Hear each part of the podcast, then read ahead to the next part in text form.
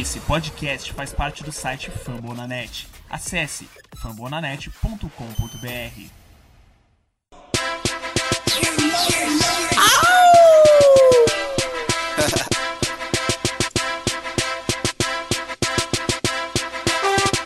All my Philadelphia Eagle fans, players, staff, supporters, investors, haters. Got pride. We Eagles, but we got the heart of a lion. Fly, Eagles, fly on the road to victory. Hit 'em low, hit 'em high, and watch our Eagles fly on the road to victory. Welcome to the city of brotherly love. It's a 215 Philadelphia 1. Black green since birth, man, I'm telling you, son. Mike Vick play action, you jumping the gun. Loud to Deshaun Jackson, the. Fly Eagles, fly! O kickoff da temporada regular foi dado neste domingo e não poderia ter sido melhor para o Philadelphia Eagles. As Águias viajaram até Washington e derro- derrotaram os Redskins pelo placar de 30 a 17, em jogo muito disputado até o final. Para discutir os principais destaques da partida, recebemos na nossa mesa o colaborador Gabriel Miranda. Tudo bem, Miranda? E aí, Iago, tudo bem? Bom voltar ao Greencast, não participei do último. E bom começar, voltar, né, com uma vitória do Eagles e bora lá. Com certeza é muito bom começar a temporada desse jeito, né, Miranda? Com uma vitória do Eagles fora de casa contra os Redskins, que nós não vencíamos desde 2014 e há muito tempo não vencíamos lá em Washington, né? E para mim o grande diferencial dessa partida, né, o que me deixa mais feliz é a atuação do Carson Wentz, que a cada dia que passa vem se provando ser o nosso franchise quarterback, né? Vem se provando que valeu a pena subir, subir para a primeira posição do draft e escolher o Carson Wentz.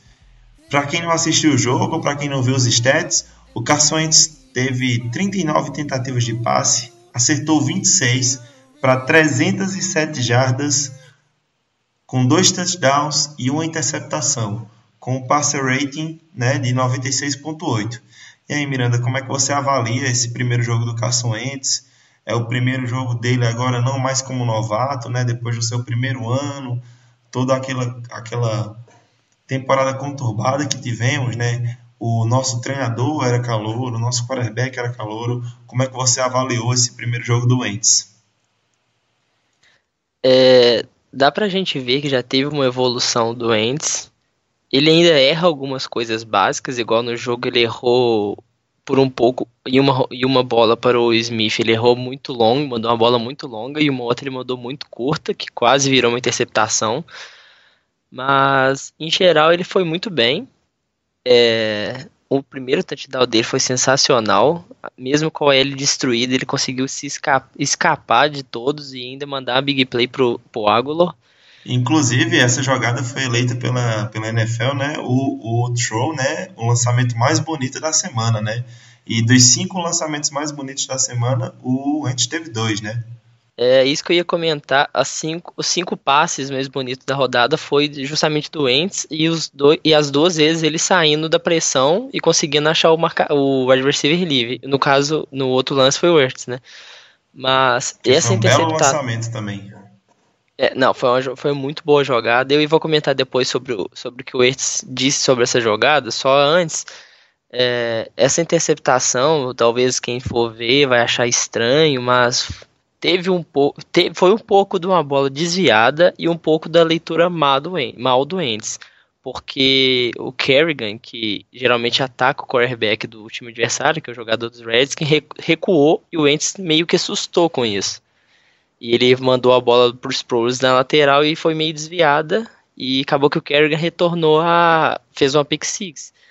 Mas lance normal do jogo, o adversário da mesma divisão, um time que a gente não vencia há muito tempo.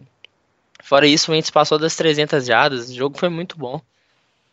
Foi uma bela forma de começar a temporada, né? E algo que você falou aí que me chama a atenção é a questão de como o Entes vem fazendo bons lançamentos e boas jogadas, fugindo além do pocket quando, a, quando ele está entrando em colapso, né? Impressão, ou seja, o Entes tá, tem sido mostrado um ótimo jogador quando, quando pressionado, né? Isso a gente é, consegue ver em alguns outros stats. Para você ver, esse foi o jogo que o Entes sofreu mais blitz da defesa adversária. Em 47% dos snaps jogados ofensivos, o Wentz sofreu blitz. E nesses 47% dos snaps, ele acertou 11 passes de 18 lançados para 119 jardas e um dos touchdowns. Ou seja, é um quarterback que está amadurecendo muito bem e está sabendo jogar contra, contra a pressão do, da defesa adversária. E eu comentei isso até entre a gente antes, né? Que é engraçado como o Wentz tem se tornado um QB que está lançando melhor em movimento e na pressão do que quando ele está plantado, né? Isso é até interessante. É, só para comentar sobre isso que você falou de, de mandar a bola quando a OL está sendo destruída, o Ertz fez um comentário, é, soltou um comentário falando que eles treinaram muito nessa off-season, ele e o Wentz, eles foram para a cidade do Endes e foram treinar na off-season. E eles treinaram justamente essa, esse quesito do Endes sair do pocket é, rapidamente, saindo da pressão e achar o Ertz livre. Tanto que teve os dois lances da partida muito importante que aconteceu justamente isso. O, Ents saindo da pressão e achando o Ertz sozinho. Porque ano passado ele, o Ertz mesmo disse que uma coisa que não encaixou foi isso. E eles treinaram muito nessa off-season para encaixar essas jogadas. Você falou aí dessa jogada que foi uma situação de terceira descida, né? Tanto no touchdown, no, no touchdown para o Nelson Aguilar, que foi um touchdown de 58 jardas, quanto para essa conversão de terceira descida num momento importante da partida para o Zach Ertz, é, mostra também como o Ente tem sido confiante, né? É, em 11 situações de terceiro down, de, de terceira descida, o Eagles resolveu lançar e nessas 11 vezes que o Eagles resolveu lançar na terceira descida, o Wentz acertou, completou 9 vezes o passe para 148 jardas e os dois touchdowns do Eagles de passe foram em jogadas de terceira descida. E nesse tipo de jogada, o Wentz teve o, o QB rate, né, o, o a nota de, do passador de 158.3, que seria a nota perfeita, né? é, nesses, nesse, num caso de um jogo em geral, um time que consegue fazer terceiro downs de 11, é, vamos supor, 11 tentativas, 9 completos, ganha o jogo. Muito difícil é ver um time que não ganha o jogo com, com porcentagem de terceiro downs tão perfeita igual foi do Ents. Se ele conseguir repetir isso nos próximos jogos, a chance do 16 velhos chega aí, ó. o que seria um sonho pra gente, né? E você falar em é, um dos jogadores que tem sido muito importante, tanto nesse terceiro down, como na, na evolução do, do Wentz, né? Como um alvo de segurança, muito se falava que depois da saída do Jordan Matthews, o, o Wentz não teria mais um alvo de segurança, mas ele provou que tem sim, né? E esse alvo foi o Zach Ertz, que o Wentz lançou a bola para ele oito vezes e ele recebeu oito vezes. É, o jogador preferido do Ents mesmo é o Zach Ertz.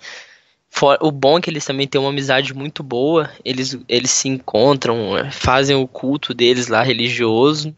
E dentro de campo eles mostram isso também. Eles são muito amigos e dentro de campo corresponde demais. Tanto que eles treinam juntos, igual eu disse, eles vão, eles, eles foram para off-season treinar juntos. E com certeza o ponto de segurança do, do, do é o Zach Ertz. E é engraçado ver como o, os treinadores do Eagles, né, o Doug Peterson, o coordenador ofensivo Frank Reich, descobriram da última temporada para essa o quão versátil o Ertz é. Segundo o PFF, né, que é aquele Pro Football Focus, que eles estudam o, as estatísticas do jogo, a, as rotas de passe que o Ertz correu é, foram 15 rotas como end, 14 rotas como slot, receiver de slot, e 10 rotas como receiver normal mesmo. Ou seja, o Eagles moveu muito o Ertz dentro do campo nessa partida, porque o Eagles acredita muito nele. Tanto que nas suas oito recepções ele conseguiu 93 jardas. o que é uma marca muito boa para um Tyrande, né? Sim, é e somando 93 jardas, né? Que é muito bom. E eu, eu acho que foi o líder do time de, em recep de jardas. Em jardas foi sim. Sim, foi, foi, foi o Zach Ertz. É, o bom é que ele aparece em rotas menores, né? No caso, agora a gente tem Smith e Jeffrey para puxar os recebedores e sobra mais o Aguilar e o Zach Ertz mesmo no meio do campo. E aí confunde muitas defesas também, porque não sabe se o Ertz vai estar ali para bloquear, se ele está no slot, se ele está como tight Tem que ter uma leitura muito boa para poder identificar isso daí. E para quem fala muito que o, o Zach Ertz é o December Boy, né, o garoto de dezembro, que só joga no mês de dezembro, ele provou que não é bem assim, né? Jogou muito bem e as recepções não foram em garbage time, como a galera fala, foram recepções importantes, foram primeiras descidas, foram recepções contestadas pelos defensores e ele conseguiu sair com a bola. E Logo após o jogo, dia após o jogo, saiu um dado muito interessante comparando o, o Ertz, hoje ele tem 62 jogos pelo Philadelphia Eagles. E aí foi comparar esses 62 jogos do Ertz com outros dois grandes Tyrands da liga, né? Um é o Tony Gonzalez, né, que jogou na década de 90 e o início dos anos 2000 pelo Chiefs e pelo Atlanta. Nos seus 62 primeiros jogos, o Gonzalez teve 2.000 955 jardas em 256 recepções.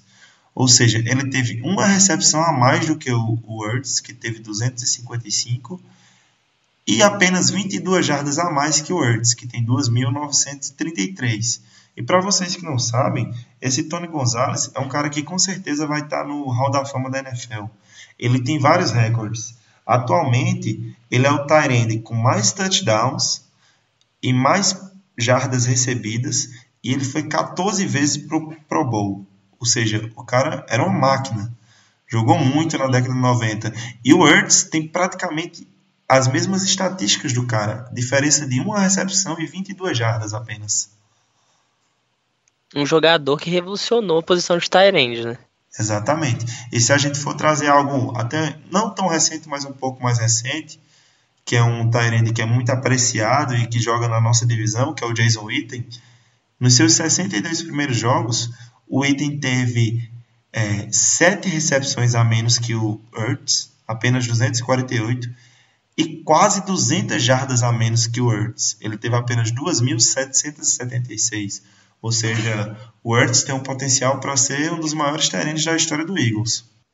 É, concordo que o Ertz pode ser um grande Tyrande da liga, porque ele ainda vai evoluir junto com o Ents, né? Isso que é o ponto positivo. Ele vai crescer ainda com o Ents, ele ainda nem, talvez nem tenha chegado no seu melhor ponto da carreira. Pode estar por vir com o Ents ainda. Uma dupla dinâmica, né? É, Brady e Gronk 2.0, quem sabe, né? vários Super Bowls aí para Filadélfia. Espero. E o, o outro ponto positivo que deixou todo mundo muito feliz depois dessa partida de domingo foi a defesa como um todo, né? Mas principalmente a linha defensiva, que pressionou Kirk Cousins de uma forma que eu acho que ele não ficou nada confortável no jogo de domingo. Ele sofreu um pouco e foi amassado pela ADL do Eagles, né? A ADL do Eagles que conseguiu quatro sacks no Kirk Cousins. Dois deles foram do Brandon Graham, né? Que a gente já sabe que vem jogando muito, muito desde o ano passado. E pelo menos nesse primeiro jogo conseguiu manter o nível. E um sec para cada defensive tackle titular do nosso time. Um sec para o Cox e um sec para o nosso novo jogador, novo defensive tackle, Tim Jernigan, que eu achei que naquele sec ele ia matar o Kirk Cousins. É, e lembrando que o sec do Cox e do Graham virou fumble. Os dois virou fumble e bola recuperada dos Eagles. É, que foi um lance que, decisivo da partida, né? Só, é, que acabou decidindo a partida foi, foi esse fumble. Porque até esse touchdown é, é, um fumble forçado do Graham, que o Cox recuperou o fumble e correu para touchdown, né? Que até foi meio que questionado, tudo bem, mas se o juiz deu, eu não vou reclamar, né? Mas é uma jogada importantíssima de defesa porque naquele momento o jogo não estava decidido. Era um drive final ali, perto do final do jogo, apenas seis pontos de diferença. Se o Redskins é, pontuasse, Ia lembrar muitas outras partidas, como aquela de 2014 que o RG3 pontuou no final da partida e tirou a gente dos playoffs. Ia ser incrível. E aí, num momento importantíssimo da partida, nossa DL foi lá e resolveu a situação. Mas ah, ia acabar que eles iam ter que atravessar o campo com. Não tanto. Tinha bastante tempo, mas teria que ir mais rápido. E com aquela OL deles já tinha apanhado muito o jogo inteiro. Eles não iam acabar aguentando segurar também, não ia acabar sendo interceptado, que foi o que o Kirk Cousins fez mais cedo. Com a pressão chegando em cima dele, ele mandou uma interceptação que caiu no colo do Mills, no ponto chave do jogo, porque eles iam no mínimo fazer um field goal e ia virar a partida. Mas a pressão foi, foi muito boa, foi o tempo inteiro porrada nele, muito porrada. O que talvez o povo assuste foi o Curry não ter aparecido com o Sec, o Long, o Barnett, mas foi porque talvez jogaram do lado do Williams, que foi o melhor left tackle ano passado da liga. Então, nada de se assustar. E o Long teve até uma chance, né? Infelizmente ele não conseguiu chegar no Cousins, mas ele conseguiu se livrar e por muito pouco não conseguiu o quinto sec da partida do, do Eagles, né? Mas realmente eu acho que o ponto alto, apesar da gente ter falado muito do, do Ents, do Ertz, do Zach Ertz, né, nosso Tyrande, eu acho que realmente o ponto alto dessa primeira partida e o que eu acho que vai ser o ponto alto da temporada inteira foi nossa defesa e principalmente essa linha defensiva que está indo para cima do quarterback. E só um quesito também é analisar o Kirk Cousins ele começou teve que começar a soltar a bola alta. Ele não conseguia ter um tempo porque a DL estava chegando em cima toda hora. Ele teve que soltar a bola rápido.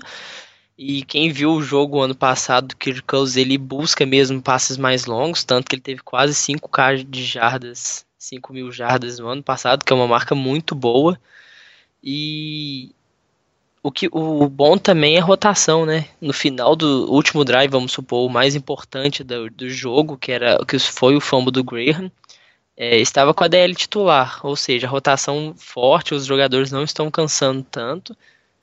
É, e com essa rotação, deixando os melhores descansados, né? Os melhores, descans os melhores DLs descansados, o pass rush do Eagles conseguiu gerar três turnovers na primeira semana, né?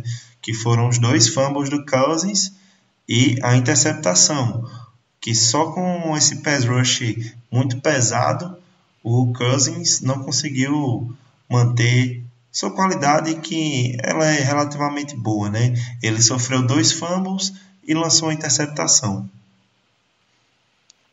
E o jogo foi totalmente dominado pela defesa dos Eagles. Quem vê esse placar de 30 a 17 deve ter pensado que ainda deve ter passado algum sufoco. No meio da partida até passou. Mas nós estávamos a 13 a 0 em vantagem. Se não fosse com o jogo totalmente controlado, totalmente controlado. O problema foi a pick six retorna, foi a pick six que que o time dos Reds conseguiu, que o jogo começou a dar uma balanceada, eles se animaram, mas fora isso mesmo, o jogo estava totalmente controlado para os Eagles. Pois é, realmente o Eagles fez uma boa partida. Agora eu tenho um questionamento que me veio à cabeça aqui. E esse novo Nelson Aguilar? Devemos acreditar nele ou é só um hype de primeiro jogo, igual ao ano passado? Ele que gosta de ficar ripado, né? No, em primeiros, primeiros jogos. Mas quem viu o jogo viu que foi totalmente diferente. Ele estava buscando o jogo, buscando mesmo, realmente aparecendo, se desmarcando. Ele teve seis recepções de oito passes para ele, com 86 jardas, é, 14,3 em média de recepção e conseguiu aquele touchdown de big play do com o Ents de 58 jardas. E ele, ele, ele, mostrou muito diferente do ano passado. Ele realmente melhorou. O Mike Groh, nosso técnico de wide receiver, realmente mudou a cabeça do menino. Ele busca jogo, realmente busca jogo. Eu acho que aquela primeira jogada né, do touchdown é muito importante por um motivo. Né? Primeiro, que ele mostra que o, o Aguilar confia no quarterback. Porque ali, para alguns recebedores, geralmente na lei, o que acontece? O cara vê que está entrando em colapso, já tem. A DL está em cima do Entes, ele fala: ah, o cara não vai conseguir lançar mais a bola. O Entes estava a 10 jardas da endzone, praticamente, 10, 15 jardas da endzone. ele não desistiu do Wentz. Ele sabe o quarterback que o time dele tem, ele confiou na capacidade do Wentz e continuou tentando se desmarcar. Quando o Wentz ficou livre da DL, que ele viu no, no fundo do campo o Aguilar, o lançamento foi feito na mesma hora. Ou seja, o Aguilar ele mostrou uma atitude diferente do que ele teria no, tinha no ano passado, né? Acho que foi uma jogada muito boa para o Aguilar e a questão dele estar jogando no slot, né? Que dá muito mais tranquilidade e confiança para ele. Ele tem essa velocidade que ele consegue nos primeiros passos queimar o, o, o defensor, né? E às vezes ele não consegue manter tanto essa velocidade para continuar queimando. Então é muito interessante ele jogar no, no slot. Que aí ele vai ter mais oportunidade de receber essa bola, né? A questão que melhorou, talvez, que mais ajudou ele foi isso, né? Ter o Jeffries do lado dele, que puxa sempre os, as principais armas da defesa do time adversário, abrindo vantagem para ele, talvez ficar na um contra um. Aí, se ele tem habilidade mesmo, a gente vai ver esse ano, porque o Jeffrey vai puxar muita marcação para ele. Até mesmo o Ertz, né? Até mesmo o Ertz vai puxar muita, muita, chamar muita atenção do meio do campo. E aí vai dar mais oportunidades pro Aguilar. E alguns especialistas de fantasy falaram assim, para quem gosta de jogar fantasy, né? Falaram que a gente não entrasse no hype do, do Aguilar, que a gente esperasse mais, mas eu acho que o Aguilar vai ter sim a chance de ter essa média de, de, de targets por jogo, né, de lançamentos na direção dele. Seis lançamentos a dez lançamentos, dependendo do jogo, do, do adversário. Mas esse tipo de coisa dá oportunidade para ele ter grandes jogos, né? Porque se o, o, o lançar duas, três na direção dele e ele receber as duas, três, o Ents vai continuar lançando na direção dele, porque vai aumentar a confiança dele, né? É só falar rapidinho, porque eu, esse pessoal que fala, talvez o Águila talvez não vá valer ainda buscar ele no, na free agency do Fantasy, porque geralmente ninguém pegou ele. É, a gente que é torcedor dos Eagles, acompanha todos os jogos dos Eagles, percebeu muita diferença nele, muita mesmo. Isso que a galera tipo assim, o pessoal está gostando, que viu que tem muito potencial e está sendo muito diferente do ano passado. É verdade. E uma coisa que não foi tão diferente do ano passado e que poderia ter ajudado, né? Que você falou que, pra, na sua opinião, o jogo não foi tão difícil assim, mas poderia ter sido mais fácil, e que é um problema que a gente vem carregando desde o ano passado, é o jogo corrido, mas que dessa vez foi mais preocupante, porque o jogo corrido já não estava funcionando e funcionou menos ainda porque a OL não foi tão bem assim, né? A nossa linha ofensiva não foi tão bem domingo. É, a gente tem que se preocupar para as próximas semanas? Eu acho que o quesito principal do jogo é, foi a OL, né? Nem tanto o jogo corrido, talvez um pouco do jogo do corrido, mas a OL que não se encaixou tão bem. Nós que estávamos esperando pelo, pelo PFF a melhor OL da liga, a gente se decepcionou um pouco, mas do outro lado tinha uma DL dos Redskins que é muito forte. Só que para jogo corrido ela tem que melhorar bastante, porque para bater de frente com o Kansas City fora de casa naquele estádio, vai ter que ter uma OL muito perfeita, de rank 1, e usar muito o jogo corrido. E o que me preocupa é justamente isso, porque se nós formos mesmo com o Legarrette Blount de running back número 1, ele precisa muito dos gaps porque a velocidade de saída dele não é tão alta. Ele não corre tão rápido de início. Até depois que ele desembeste que ele até corre rápido, mas de início a velocidade dele não é tão, tão alta, né? E a gente viu isso, um exemplo que os analistas usaram do Eagles, que teve uma jogada contra o Redskins, que foi a maior corrida do Blount, que foi apenas 7 yardas, que ele conseguiu abrir o gap, mas ele não conseguiu aproveitar muito porque ele não é tão rápido assim, né? Então a gente precisa que a OL continue abrindo esses gaps para que o Blount corra. E também eu acho que poderia ter até um pouco mais de rotação. Eu achei pouco a rotação. Poderia ter tido mais alguns snaps para o small, para os pros e variar essas jogadas, né? Mudar os lados das jogadas, tentar fazer uma jogada pelo outside, depois outra pelo inside, para não ficar tão manjado e aí o e principalmente também, eu acho que, na minha opinião, as corridas pelo lado do, do Lane Johnson, né? Eu ia falar isso agora, você acabou de ler minha mente. Que eu achei que, que o Smallwood ia receber mais bola. Para mim faltou o Smallwood.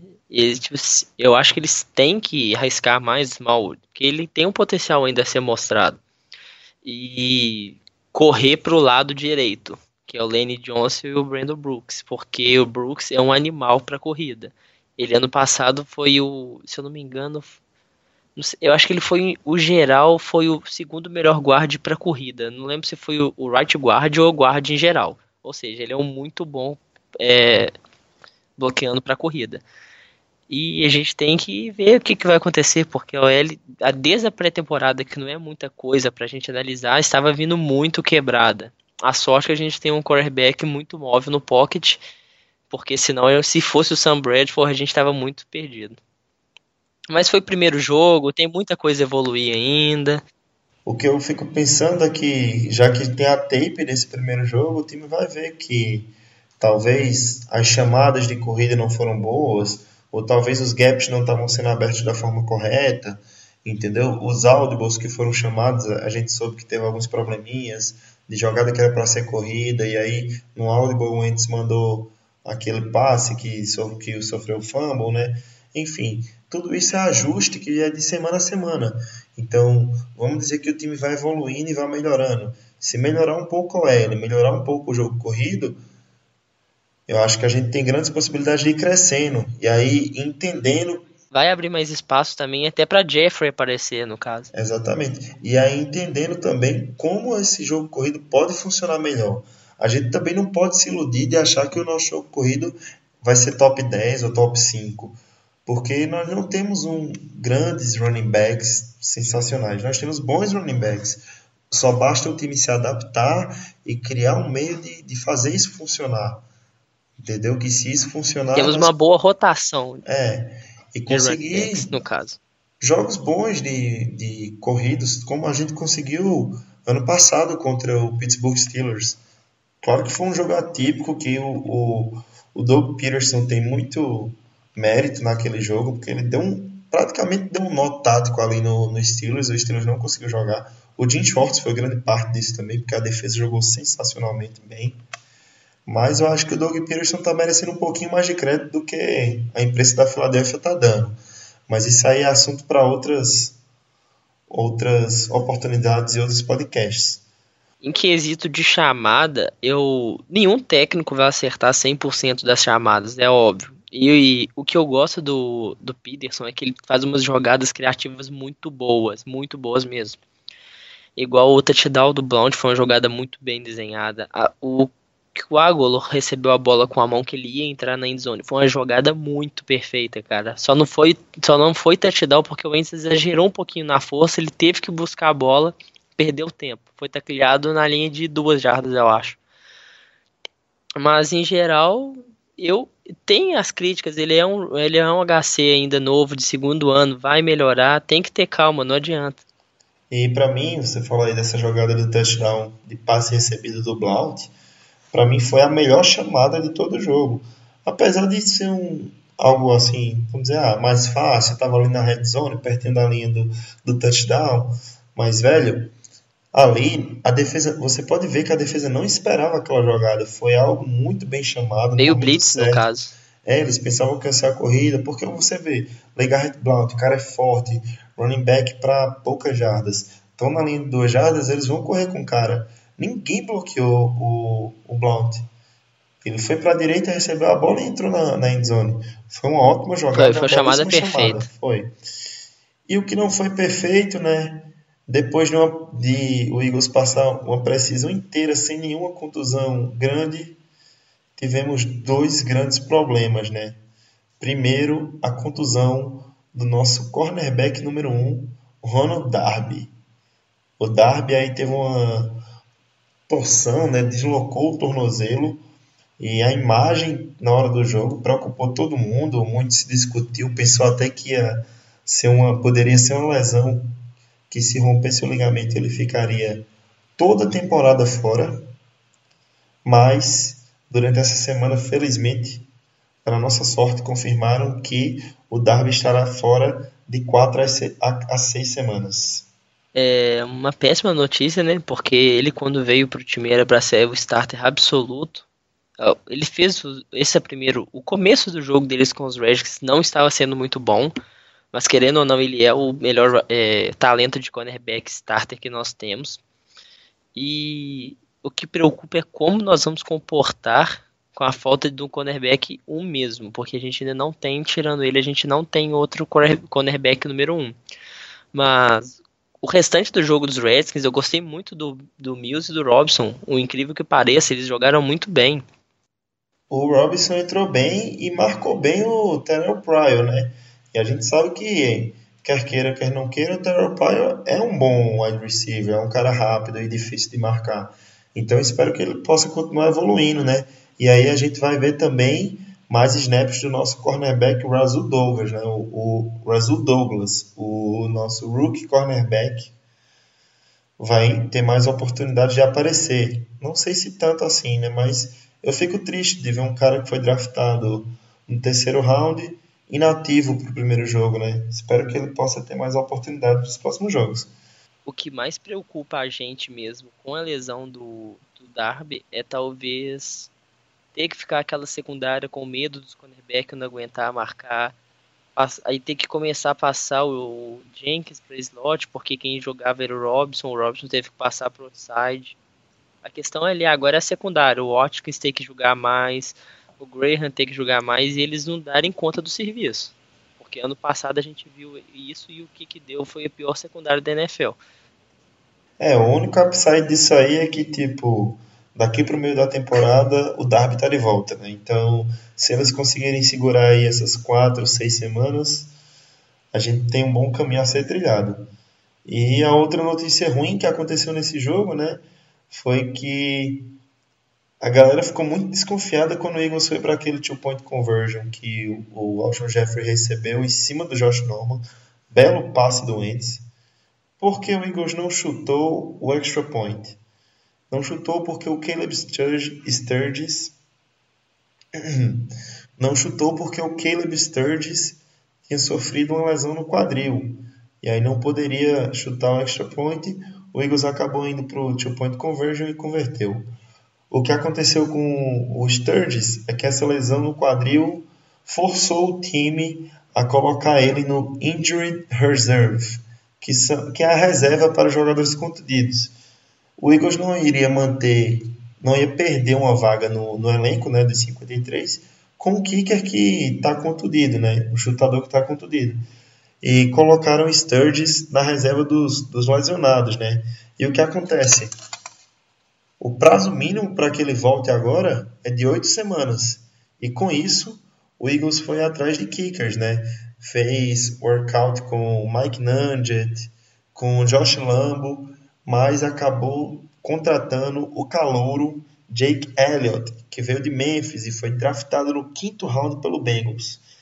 O Bengals gastou um pick de quinto round no Jake Elliott mas ele acabou não ficando no elenco dos 53 e estava no practice squad, né, no time de treinamento do, do Bengals. E o Eagles foi lá e assinou o Jake Elliott, que agora é nosso novo kicker a partir de domingo. E aí, Miranda, college kicker, temos que nos preocupar? É, na pré-temporada ele mostrou um pouquinho, ele tentou sete field goals, ele acertou quatro. Tá que um que ele errou era de 60, então, então não, meio que não conta. Vamos supor que ele ficou 4 de 6. É um kicker calor que tem potencial e vindo pro Eagles, eu, eu gostei de ter pegado, no caso, Elliott, que agora é o melhor Elliott da NFC East, é que que ele pode evoluir com o time também e talvez até o Sturges pode perder até o emprego dependendo como ele jogue essa, essa, esses oito jogos que o Sturge vai ficar fora.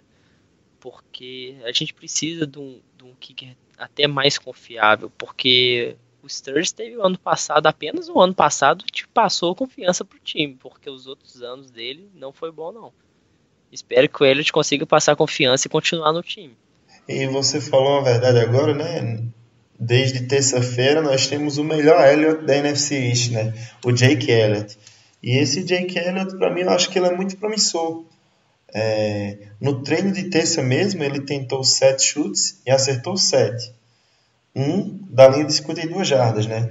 Então, eu acho que ele tem muita possibilidade de crescer no Eagles, sim, porque, para quem não lembra, nós temos a melhor unidade de Special Teams.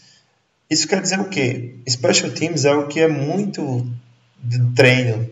Então, nós temos os melhores treinadores de Special Teams. Nós conseguimos transformar o Caleb Sturgis num kicker que saiu de Miami, que não conseguia acertar nenhum chute acima de 50 jardas, num kicker razoavelmente confiável. Então agora a gente traz um, um, cara mais novo, que tem uma perna boa, que foi um dos melhores da, do, do college, né? Muito bom, muito bem lá em Memphis. Ou seja, é um, um cara que, que, se o Sturgis não se cuidar e que se ele souber conseguir aproveitar a oportunidade, ele vai oferecer risco ao emprego do Sturgis, né? Ele teve um. Ele foi pick de, de, quinto round, né? Ninguém vai gastar um pick de quinto round num kicker. Se, atirando Tampa Bay, lógico, que fez a pior segundo, coisa né? que eu já vi na minha vida, né? Pelo amor de Deus. Mas um quinto round para um kicker é alto. Um quinto round para um kicker é alto. Ele tem. Pode. Claro que os, vamos supor, os olheiros lá de, de Cincinnati viu que ele tem, tem potencial e gastaram o quinto round nele. É, e kicker é aquilo, né? Só evolui jogando e treinando mesmo. espero que ele tenha muita sorte aqui no Eagles e tenha a possibilidade de evoluir. Então, galera, isso foi a nossa análise da primeira semana do Eagles. Foi uma semana muito boa para a gente. É, fizemos um pouco da análise do que aconteceu já durante a semana também, das contusões, das atualizações sobre as contusões de jogadores, da chegada do Jake Elliott. E para finalizar o programa de hoje, a gente vai dar uma passada rápida no que está vindo aí pela frente e o que vem é pedreira. Semana 2, Eagles contra Chiefs, no Arrowhead Stadium e Kansas City. Jogo dificílimo.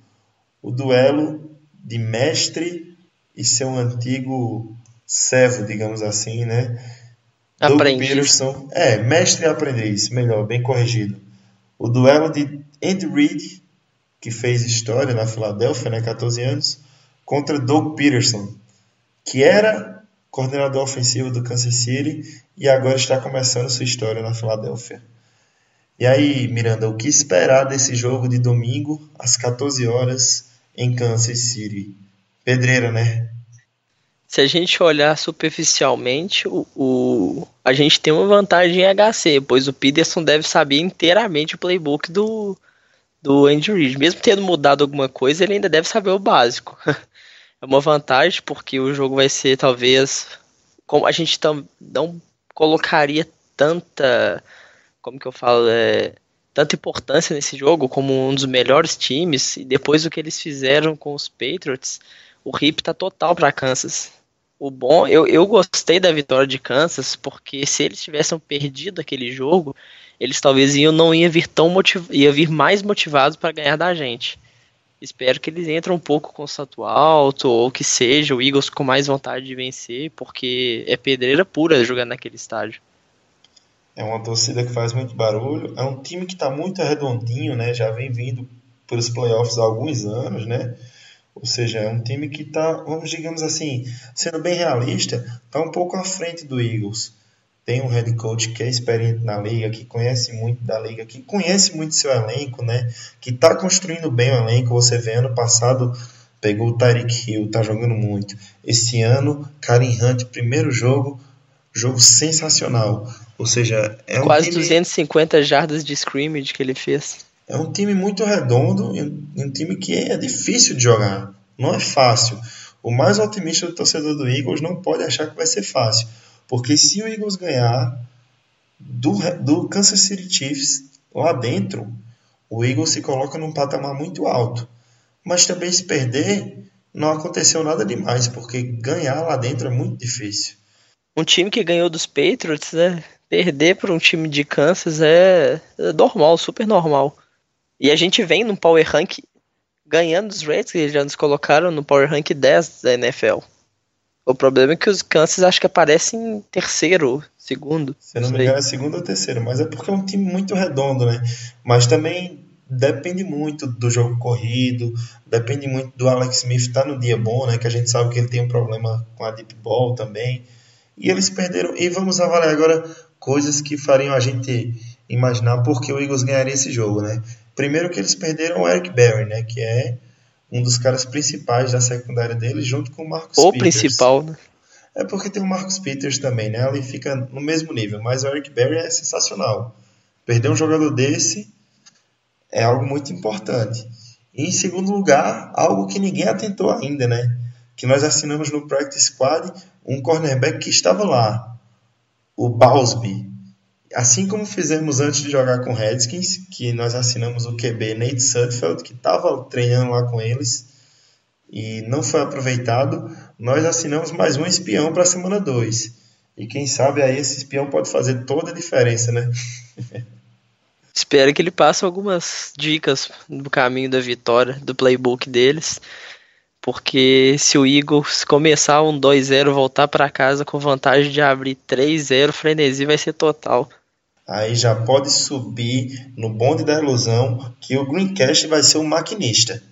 E só para comentar, se ficar 3-0, vamos só, só comentando por cima, vai ser uma coisa totalmente diferente do ano passado. Ano passado a gente estava com um time desconhecido, calor, dois HC e quarterback calouros, era tudo diferente. Tanto que. E for, tirando que o primeiro jogo foi Browns e o segundo foi Bears, ou seja, era dois pesos mortos. Nesse ano, se ganhar, vai ser dois jogos de divisão e o Kansas City, talvez um dos melhores times da NFL por enquanto. E essa questão de começar com um jogo de divisão é algo que, assim, eu achei muito injusto da NFL fazer isso. Porque eu, eu vendo assim de fora, como se, se eu não fosse torcedor de nenhum dos quatro times, de nenhuma divisão, botar os quatro times para se enfrentar na primeira semana já meio que mata ali um pouco a divisão, já começa a complicar.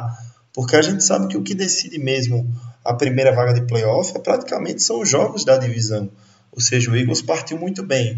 Então, se em três semanas o Eagles tiver vencido Giants e Redskins uma vez, é muito diferente da gente vencer Bears, vencer Browns e vencer Steelers. Mesmo que vencendo Steelers foi algo incrível, sensacional, o melhor jogo da temporada passada. Começamos 0-3 na divisão ano passado, o que matou a temporada. Exatamente, a gente sabe que os playoffs, para mim, pelo menos ao meu ver, todos os jogos são importantes, claro, mas os jogos de divisão é o que decide vaga no playoff para mim. Com certeza. Então, Miranda, para a gente finalizar aqui nosso programa de número 7, Greencast número 7, é, você acredita na vitória dos Eagles? O que, é que você acha que vai acontecer domingo? É, eu acredito na vitória dos Eagles por causa da nossa DL. O Alex Smith é um quarterback muito, muito mediano. E ele teve aquele jogo que ele teve contra os Patriots porque não houve pressão nenhuma nele. E o que mais vai vir em cima dele vai ser pressão. E com pressão ele vai ter que mandar passe rápido em meio de campo, geralmente. Em meio do campo tá apenas o Jordan Hicks, o nosso melhor lineback, o melhor lineback contra passe da liga. Ou seja, coisas boas podem vir. Então escutem a dica do Miranda aí, viu? o caminho para a vitória para o Eagles contra o Chiefs é pressão da DL.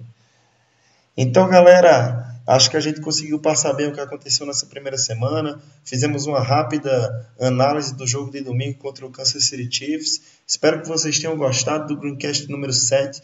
Eu agradeço o Gabriel Miranda por mais uma vez estar fazendo o podcast comigo. Obrigado, Miranda. Valeu, Iago. É uma honra sempre participar. E tamo junto na temporada. E você que é torcedor do Eagles, continue nos acompanhando. Domingo mesmo, após o jogo, já estaremos gravando o próximo podcast. Eu prometo e eu acredito que um dia esse podcast será muito regular ainda, vai sair mais vezes por semana. Até a próxima, galera. Até domingo e fly, Eagles, fly!